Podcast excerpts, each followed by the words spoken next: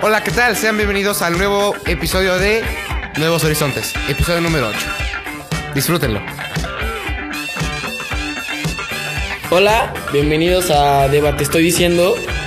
Hoy discutiremos la censura en la comedia con nuestros invitados Javier Hola. y Pat. Hola. Y claro, ya conocen a Diego Hola. y Paco. Hola. Bueno, ¿qué piensan sobre la censura en la comedia? Bueno, eh, bueno, me, me gustaría empezar diciendo que pues la censura en la comedia es un tema que, Un tema que, que- que vamos a tratar ahorita, ¿no? me, fue en blanco. Iba a decir algo y se me olvidó. em, Bueno. Javier. pues entiendo la censura en la comedia dependiendo de- del público al que se le va a presentar, ¿no? O sea, si, si uno vende un show privado para cierto público y te piden que no hables de ciertas cosas, pues tienes que respetar el acuerdo y no puedes hablar de esas cosas porque así te lo pidieron de antemano. Pero yo sí creo que se debería permitir, por lo menos en ciertos espacios, que se explore el tema que sea, sin ningún tipo de censura. Yo soy partidario de esa idea. Sí, yo pienso lo mismo porque al no hacer censura, digo, al no hacer comedia como de alguien o de, de alguna minoría, puede ser que, que es como si los estuvieras discriminando de una manera y no los tratas igual que a, las, a los demás. Bueno, también la censura en la comedia es principalmente para evitar las ofensas y lo que es inapropiado, pero ahora en realidad la gente se ofende por todo. Sí, justo regresamos como justo a eh, qué es este ah esto que es un, un derecho el, el derecho de, ¿Libertad de expresión? de libertad de expresión Claro. entonces pues o sea creo que justo el debate gira alrededor de qué qué sí se puede decir y qué no se puede decir y a quién se lo puede decir y qué no Ahora, o sea, como partiendo de eso, siento que, o sea, que es muy, que es muy importante saber que, o sea, hay, hay un, lu- hay un lugar para decir todo esto, porque obviamente, mm, aunque no, aunque estoy, estoy de acuerdo en que la, no, o sea, debe haber una, más bien no, debe haber una censura, siento que también debe haber una conciencia sobre el público al que está dirigido este tipo de comedia, ¿no? Porque no vas a hacer un, una un chiste sobre, no sé, bueno, no quiero ejemplificar, pero este, algún chiste sobre una minoría solo con esa minoría en el, público, ¿sabes? Claro. Que tomando en cuenta esto y un poquito lo que decía Diego ahorita de todo mundo se ofende, o sea, siempre hay que pensar a qué nos referimos cuando decimos que algo de un, un chiste es ofensivo, ¿no? Porque una cosa es que ofenda a alguien, que eso va a ocurrir siempre, con el chiste que sea, por muy inocente que sea, o si lo que se está diciendo es en sí mismo ofensivo.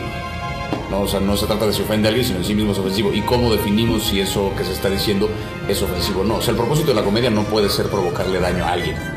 Eso hay que tenerlo claro. Entonces, justo la pregunta sería como, ¿por qué meternos con un tema ofensivo? ¿Cuál es el beneficio que hay para la comedia y en general para, para la sociedad, vaya, cuando hacemos un chiste ofensivo?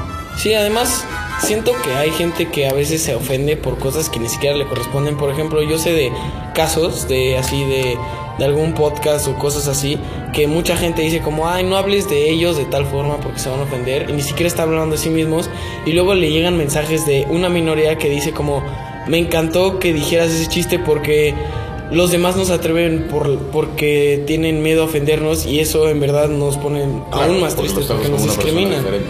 Ajá. Sí, que en eso hay un comediante que decía, o sea, que por ahí en una parte de su rutina cuenta un chiste y la gente reacciona como medio susceptible.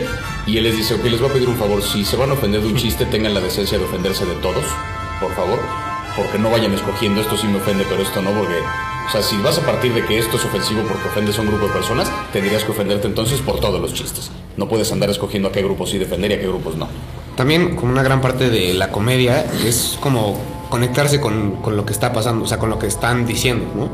También, o sea, esto es como, como esta censura no permite como humor de, o sea, que se, que se trata de diferentes minorías, esto como que no, no hace que la comedia no sea para todos los públicos porque no, no los deja como eh, Identificarse. identificarse con, con estos, o sea, con estos materiales de comedia.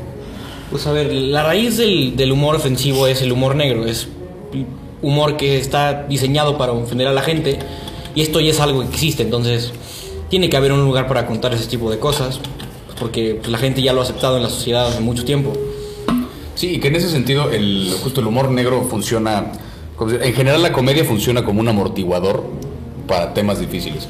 Había un director de teatro alemán hace muchos años que se llamaba Bertolt Brecht, que él tenía una frase que decía, no, es la cita exacta, pero decía algo más o menos como, a tu público, eh, que tu público abra la boca con la risa y luego les metes el puño en la garganta. Él a lo que se refería un poquito era, la carcajada permite justamente que información que podría ser muy sensible entre con más facilidad. ¿no? Si me puedo reír del tema, a lo mejor una, una perspectiva que no había contemplado de ese tema puede atravesar mi conciencia y puedo entonces pensar las cosas un poquito diferente. ¿Quién debe entonces censurar? ¿El comediante o el oyente?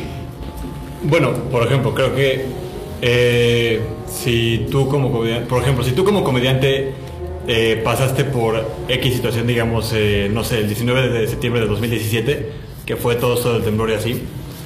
Eh, por ejemplo, si yo soy un comediante y yo, yo perdí mi casa o yo pasé por todo esto y me burlo al respecto, eh, y, o sea, como que eso me da a mí como el derecho de poder contarlo, pero quién, o sea, si nadie tiene ese como derecho de reírse de eso, ¿a quién se lo cuento?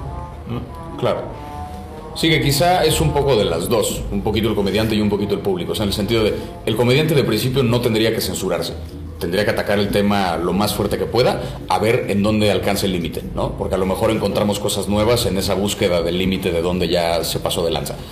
El comediante de principio no se censura. El público es el que le dará la respuesta de si es un chiste que están dispuestos a digerir o no.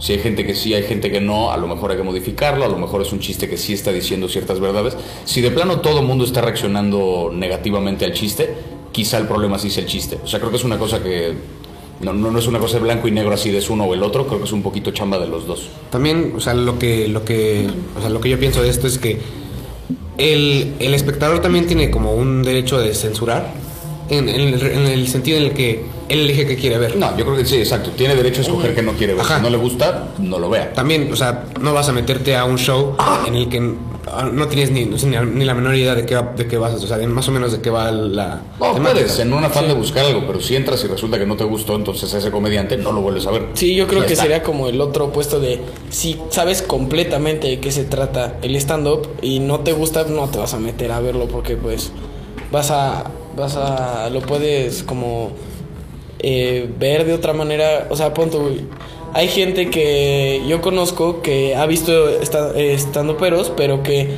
desde antes de ver sus stand-ups ya están diciendo que les cae mal, y así entonces lo están viendo de otra manera. Entonces yo creo que también ellos deberían de censurar qué comedia ven y que no. Claro, como censurar su propio contenido, ¿no? El mismo Ajá. contenido que ellos consumen.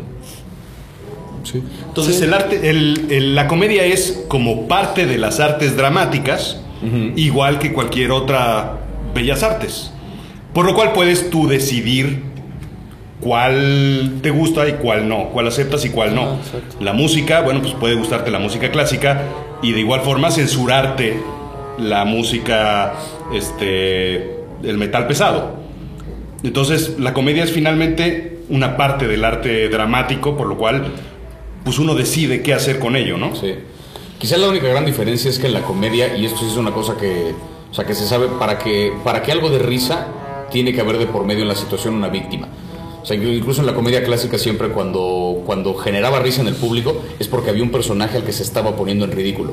Generalmente lo ponían en ridículo porque tenía un vicio de carácter. Era muy avaro, era muy celoso, era muy paranoico, cosas de esas, y entonces ridiculizaban esa característica suya y el público se reía de él. En general, la comedia funciona en la medida que te ríes de alguien.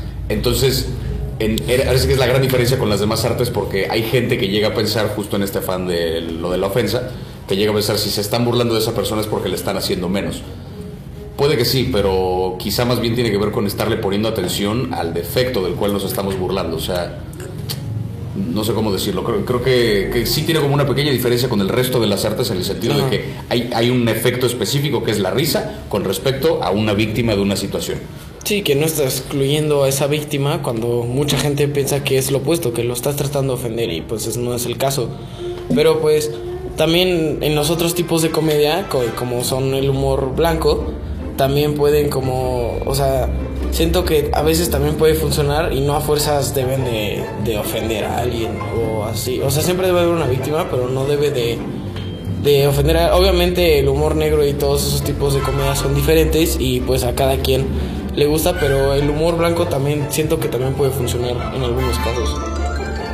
Sí, también, así que de nuevo, es esta cosa de para qué público lo estamos apuntando. Que un poquito con lo que decía Pata hace rato acerca de si yo lo he vivido, yo puedo burlarme de eso, ¿no?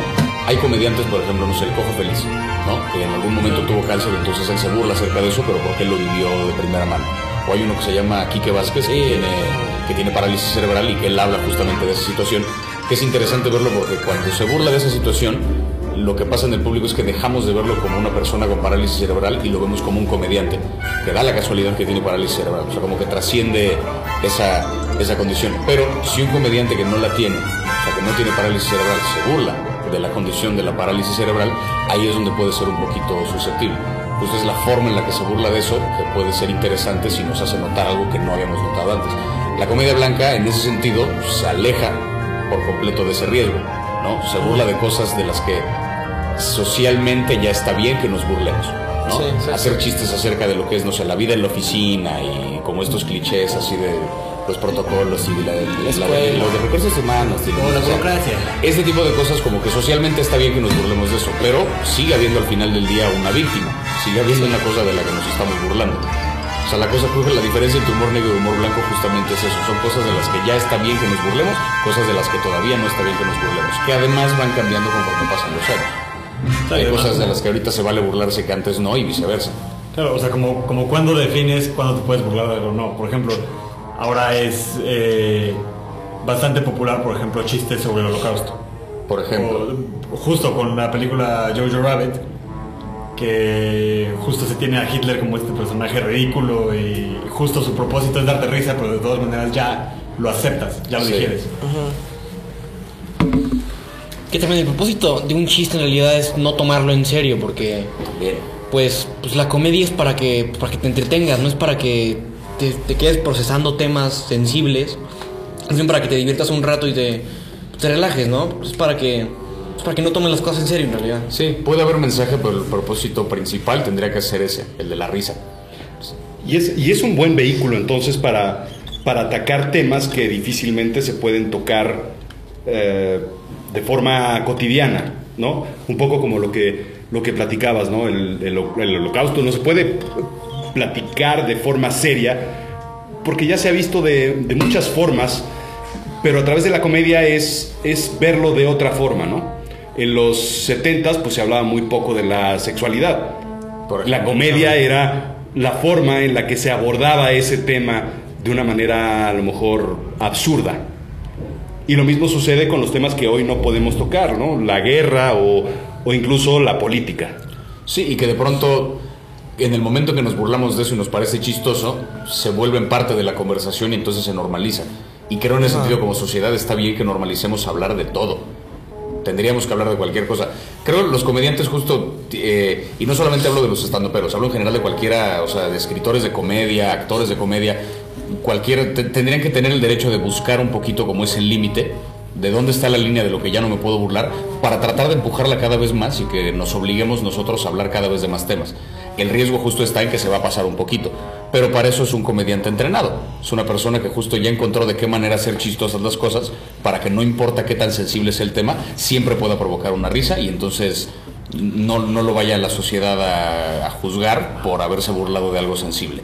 Sí, además, pues todos esos chistes ya son muy trabajados, todos los que sacan, porque por, hay, por eso hay lugares en los que puedes probar tus chistes y ahí ves si a la gente le dio risa y ahí puedes ver el límite al que puede llegar ese chiste y lo vas probando y entonces la, el comediante puede ver hasta qué límite puede llegar su comedia, ¿no? Sí.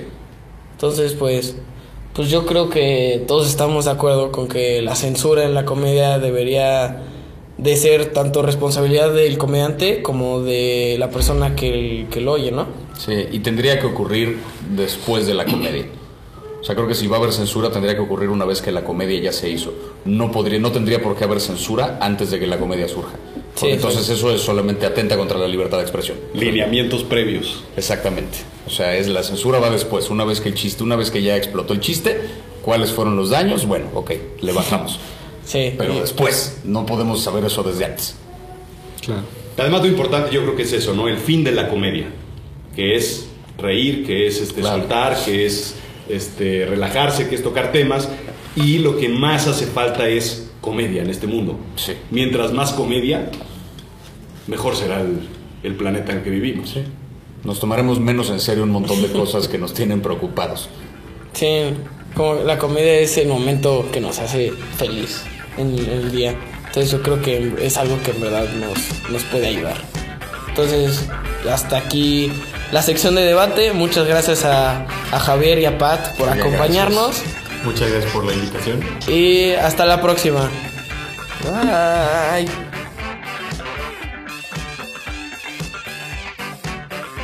Hola de nuevo amigos, bienvenidos a Se Se Me Contaron. Perdón por ausentarme la semana pasada, pero estoy seguro que se entretuvieron con mi compañera Andrea Zacate. Pero sin más preámbulo, vamos con las noticias. Primero, quisiera felicitar a la escuela porque este viernes se celebra el aniversario 67. Muchas felicidades, va a haber una ceremonia y un gran pastel. Pero ojalá hubiera una celebración que durara hasta la madrugada, ¿no? Y de esta forma podríamos honrar a nuestra escuela. Me lo imaginaría con un costo de 250 a 300 pesos y que hubiera gente vendiendo boletos alrededor de la escuela. No sé, es una idea. Y ahora, vienen las noticias malas. Lamentablemente ya van a empezar los exámenes. Así que quiten todas sus distracciones, vendan sus teléfonos y enfocarse en las metas, que las universidades exigen excelencia. Ánimo, sé que ustedes pueden pasar este obstáculo y llegar al preuniversitario, que ya empieza este 24 de febrero. También, hoy fueron las presentaciones de los proyectos personales que hacen los alumnos de cuarto año. Y obvio, a mí me fue increíble. Iba esquivando preguntas a diestra y siniestra y la gente no me pudo derrotar. Pero dejando esto a un lado, quisiera darles un consejo a las personas que todavía no lo han hecho. Ni de- no dejen todo para el último. Ok, lo admito, yo fui una de esas personas. Pero no lo hagan, ya que van a estar muy estresados y hay una gran posibilidad de que su proyecto no cumpla con las expectativas que tenían en un principio. Así que, por favor, échenle ganas, hagan todo con tiempo y les aseguro que sentirán una gran satisfacción. Y esto fue todo por hoy. Sé que fueron muy pocas noticias, pero pues lo siento amigos. Espero les haya servido esta información. Nos vemos en la próxima edición de Se Se Me Contaron. Pero todavía no se vayan, ya que a continuación viene la historia desconocida con Diego. Gracias.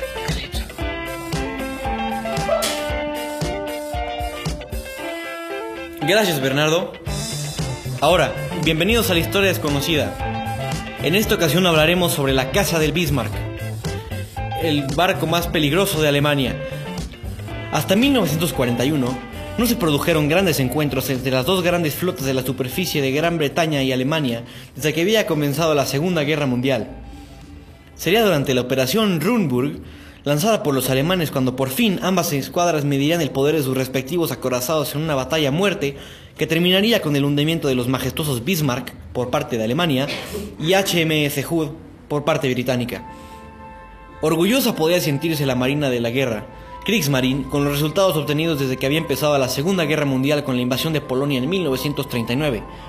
Con unos efectivos muy inferiores en número y sin dominar los océanos, la escuadra alemana había conseguido poner en duros aprietos a las fuerzas británicas que no podían impedir de ninguna de las maneras los estragos causados contra las rutas comerciales de abastecimiento hacia Gran Bretaña.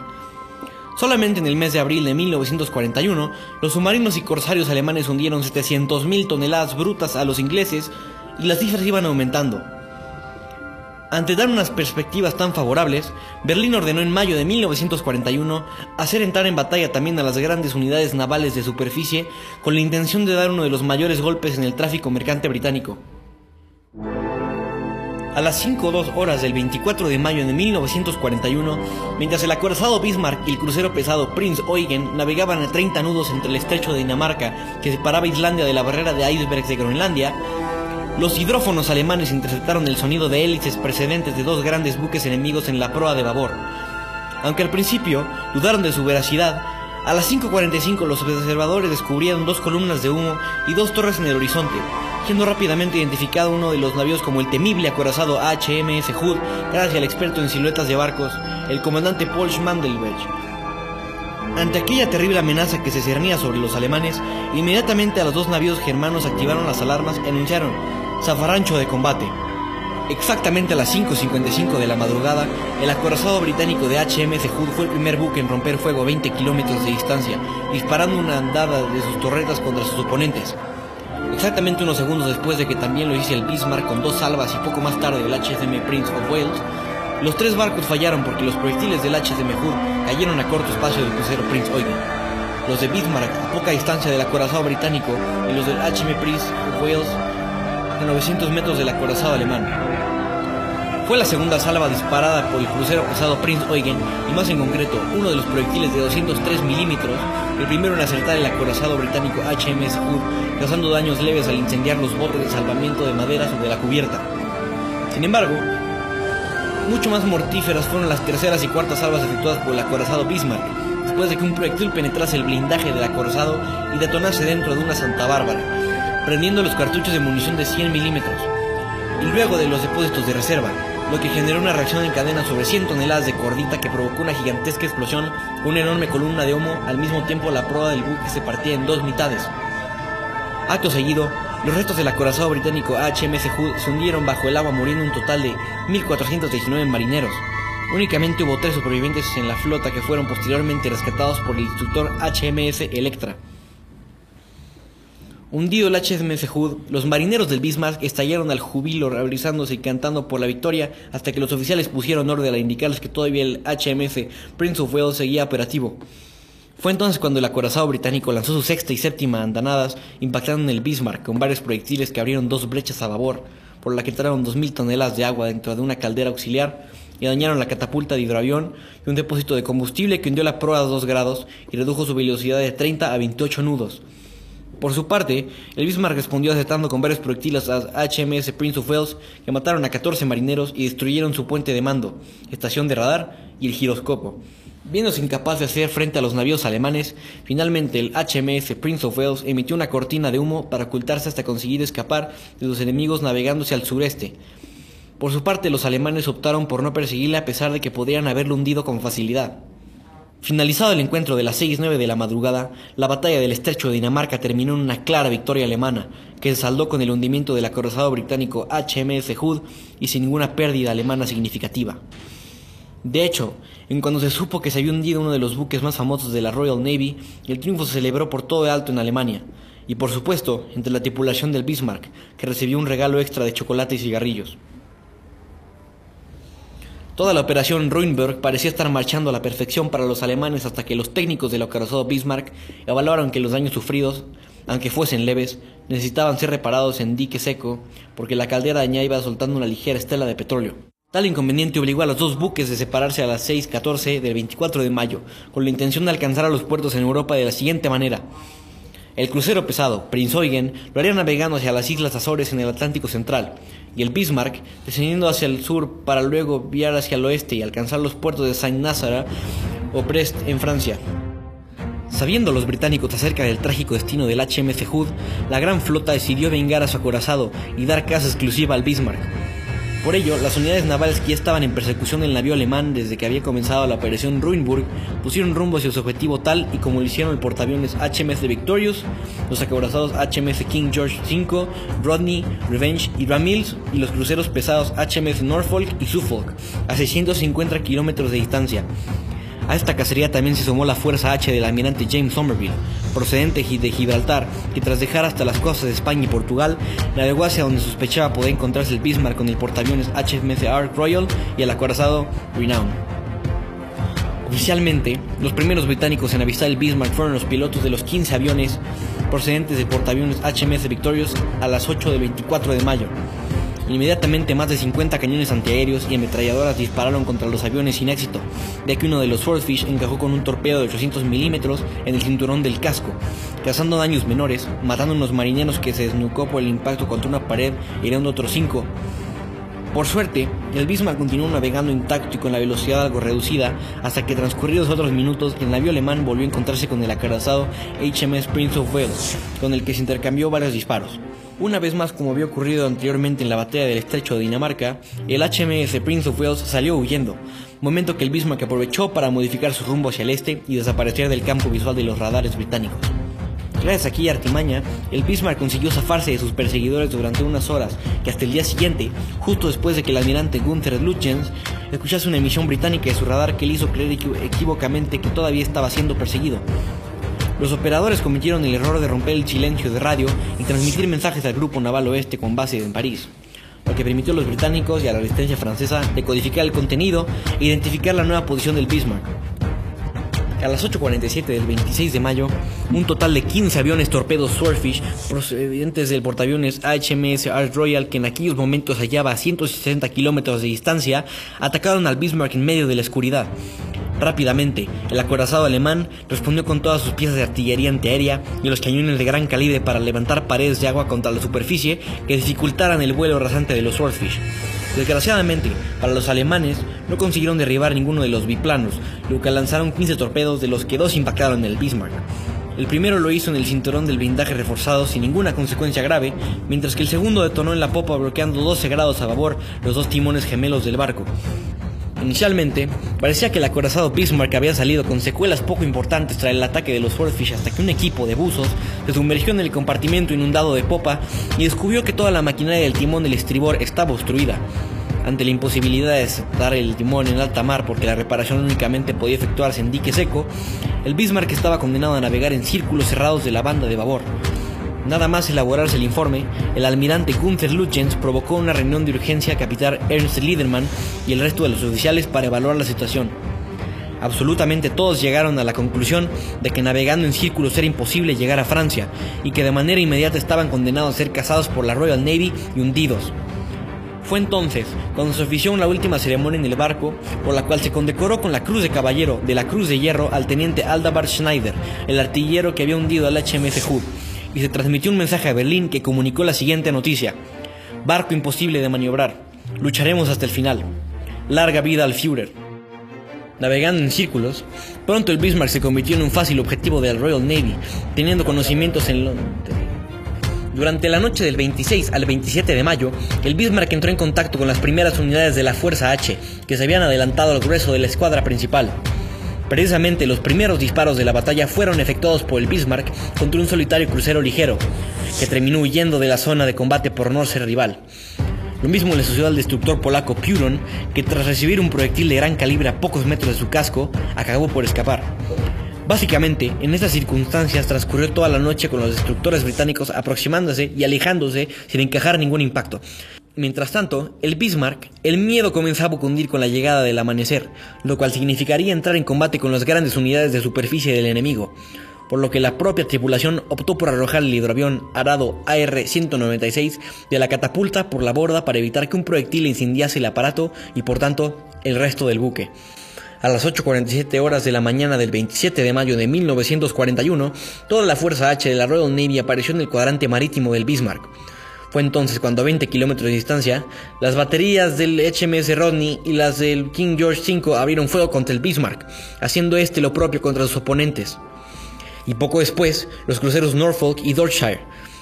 Hasta las 9 no se produjo el primer impacto en el Bismarck, después de que un proyectil del Rodney destruyera dos de las torretas delanteras del corsario alemán, matando a más de 100 tripulantes y el propio almirante Gunther Lutjens.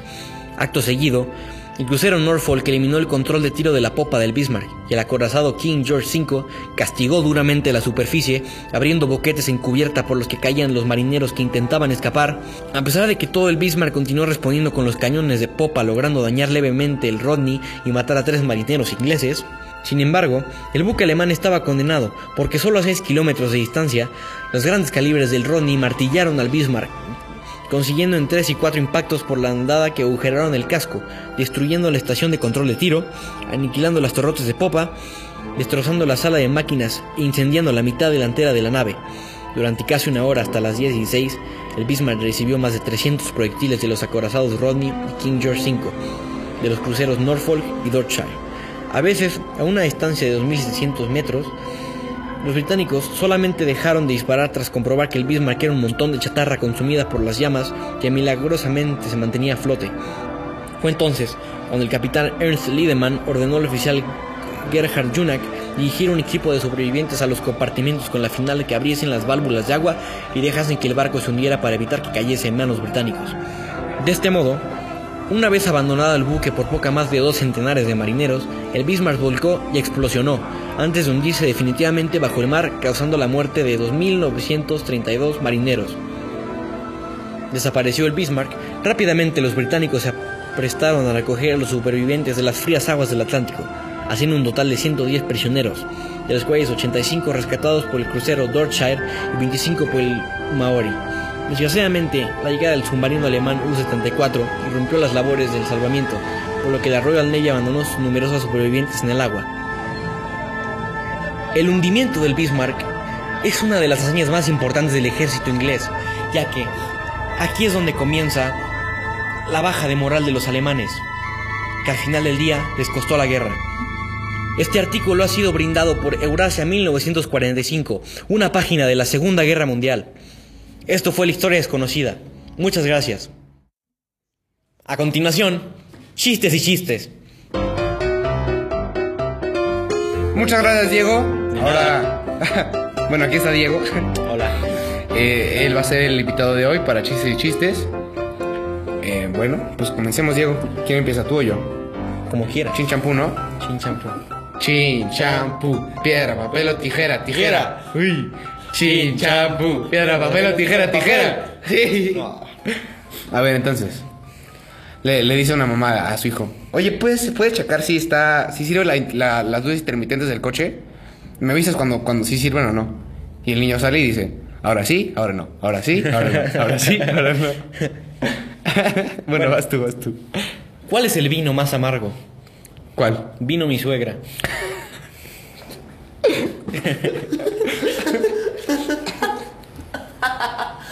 Ok. A ver, ¿qué, qué le dice Batman a Robin para que se suba al coche? ¿Qué le dice? Súbete, Robin.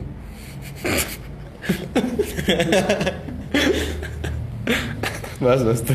El dinero no hace la felicidad. Pero es mejor llorar en un Ferrari. Tienes razón. Sí. ¿De, de qué país es Batman? ¿Qué país? Del Vaticano.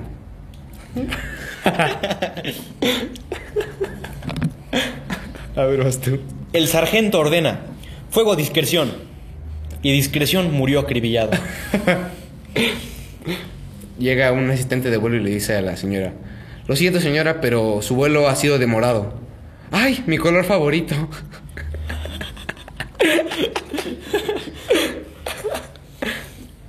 Era un cocinero tan feo, pero tan feo, que hacía llorar a las cebollas.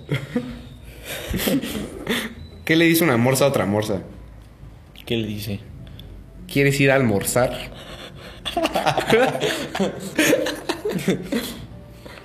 Oye, dime, Paco, ¿cómo sacas a Superman del agua? No sé. Pues oxidado, ya que es el hombre de acero. Tiene sentido. A ver, ¿cómo se despiden? ¿Cómo se despide un químico de otro? ¿Cómo? Hasta luego. Ha sido un placer. bueno, a mí ya se me acabaron los chistes. ¿Tienes otro? No, No. ya se me acabaron. No es cierto, tengo uno más. Capitán, ¿puedo desembarcar por la izquierda? Lo, lo que el capitán le responde, se dice por favor. Ah, perdón. Por favor, capitán, ¿puedo desembarcar por la izquierda? Yo tengo otro. A ver, bueno, va. Último. Señor Schrödinger, su gato ha sufrido un muy gran accidente. ¿Tengo noticias buenas o malas? Ese es uno para los intelectuales. Quien entendió, entendió. bueno, esto fue todo por chistes y chistes. Davis, por favor, ya ven. Por favor, David. Te extrañamos todos. David, ven.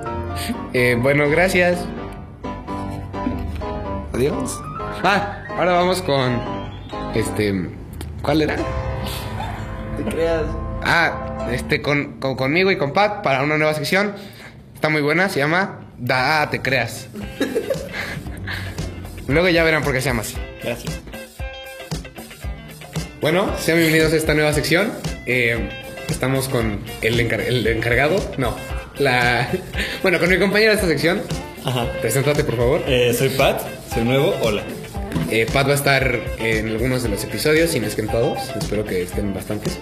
Eh, bueno, esta sección se llama Date Creas. Ah, te creas. Así es, Date Creas. Esta sección trata de. Bueno, es una dinámica. Explícalo tú, Ah, es, es como un juego. eh, básicamente, Paco y yo vamos a estar eh, lanzando datos interesantes. Cinco datos interesantes. Y si yo a Paco le doy un dato interesante, como por ejemplo, las sillas están hechas de piel humana. Paco me tendrá que decir si es verdad o es falso. Y de ahí, eh, si le atina o no le atina, ganará un punto. Muy bien. Eh, yo conseguí datos de Honduras, no preguntes por qué. Pero pues tengo datos hondureños. Ok.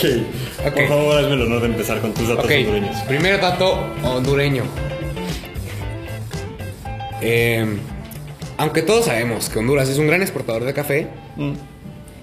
también exporta muchas bananas. Yo creo que es verdad, me parece Muy bien. Me parece muy, muy bien, Patricio. En punto. efecto, Honduras, Honduras es de los mayores exportadores de bananas del mundo.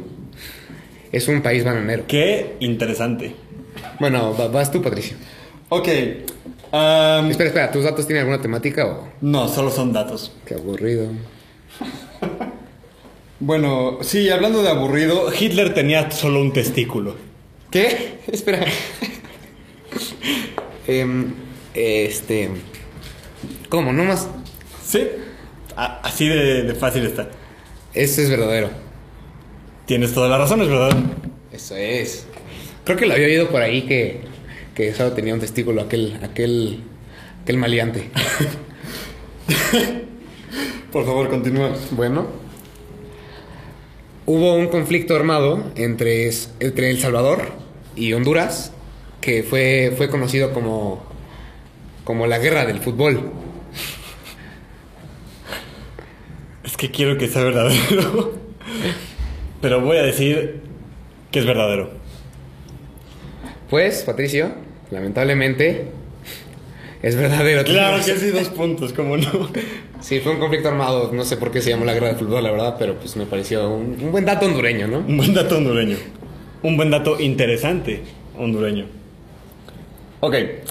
Si todas las personas saltan al mismo tiempo en el mismo lugar, por decirte, todas las personas del mundo en la Ciudad de México saltaran al mismo lugar, el planeta muere un poquito. Como que se destruye. Un poco. ¿Cómo? No mucho, pero un poco. O sea, sí. O sea, como que se parte un poquito. O sea, nos morimos todos. Yo digo que es falso. Pues fíjate que me caes muy mal porque dices falso.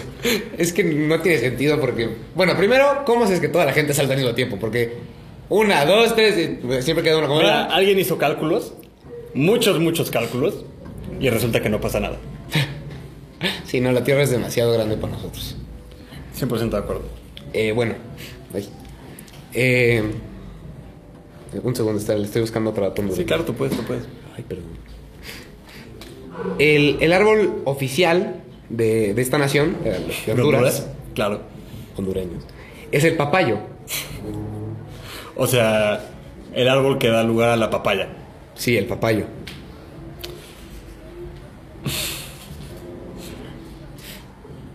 Mm, pues la papaya es conocida como la fruta de la vida y de la buena salud. Así que, ¿Por qué sabes eso? sí, así que supondré que es verdadero. ¡Es falso! ¿En serio? Sí. La verdad no tiene árbol. Solo... no, hay, no hay árboles en Honduras. No hay árboles en Honduras. En Honduras. En Honduras. Es que solamente es en Honduras. Sí, porque nada más hay un árbol. El papayo. Ok. Eh, Vas tú, vas tú. los pulpos piensan con los tentáculos. Tienen tantas neuronas en los tentáculos. Eso es falso, es falsísimo. Que, pierden- que piensan más con los tentáculos que con el cerebro. Por eso parece que sus tentáculos tienen vida propia. No, eso es falso. Eso es verdadero. Es ver- no. Cuando comes pulpo estás comiendo neuronas. Un taquito de sesos de pulpo. O sea.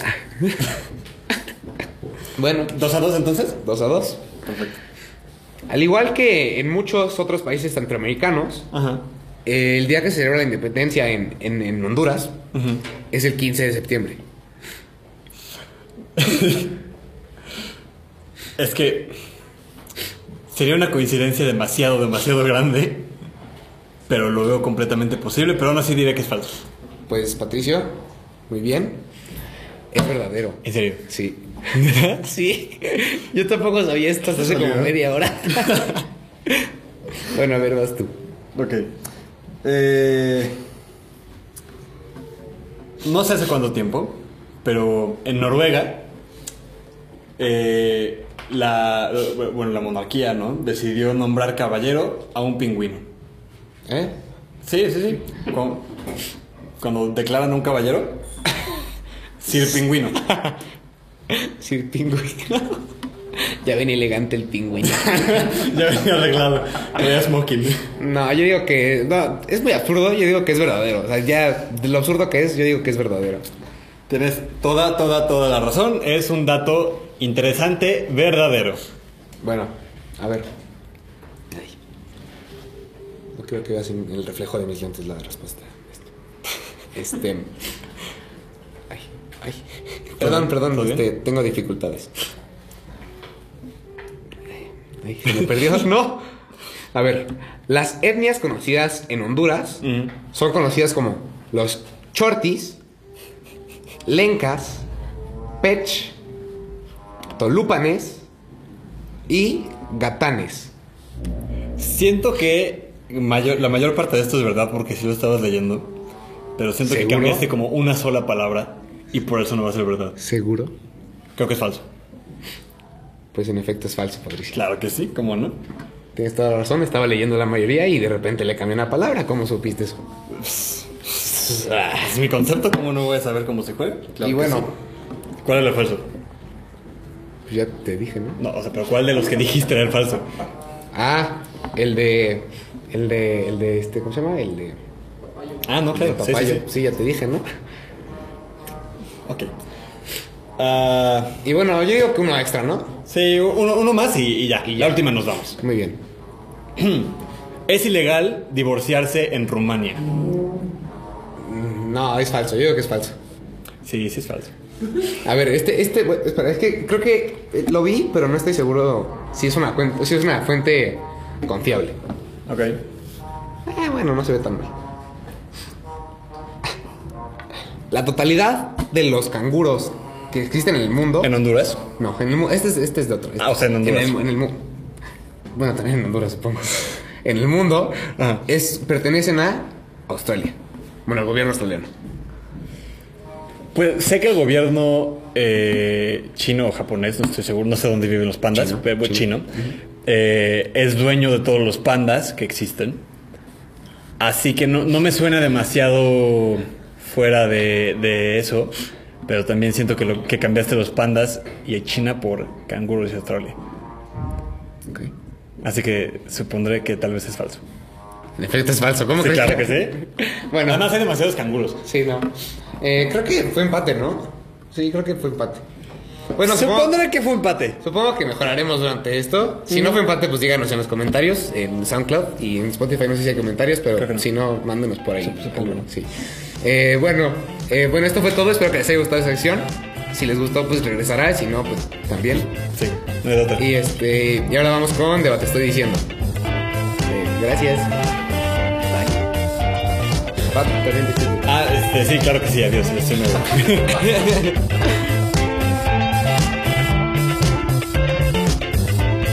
Esto fue todo por el episodio de hoy. Muchas gracias por escucharnos. Hasta la próxima.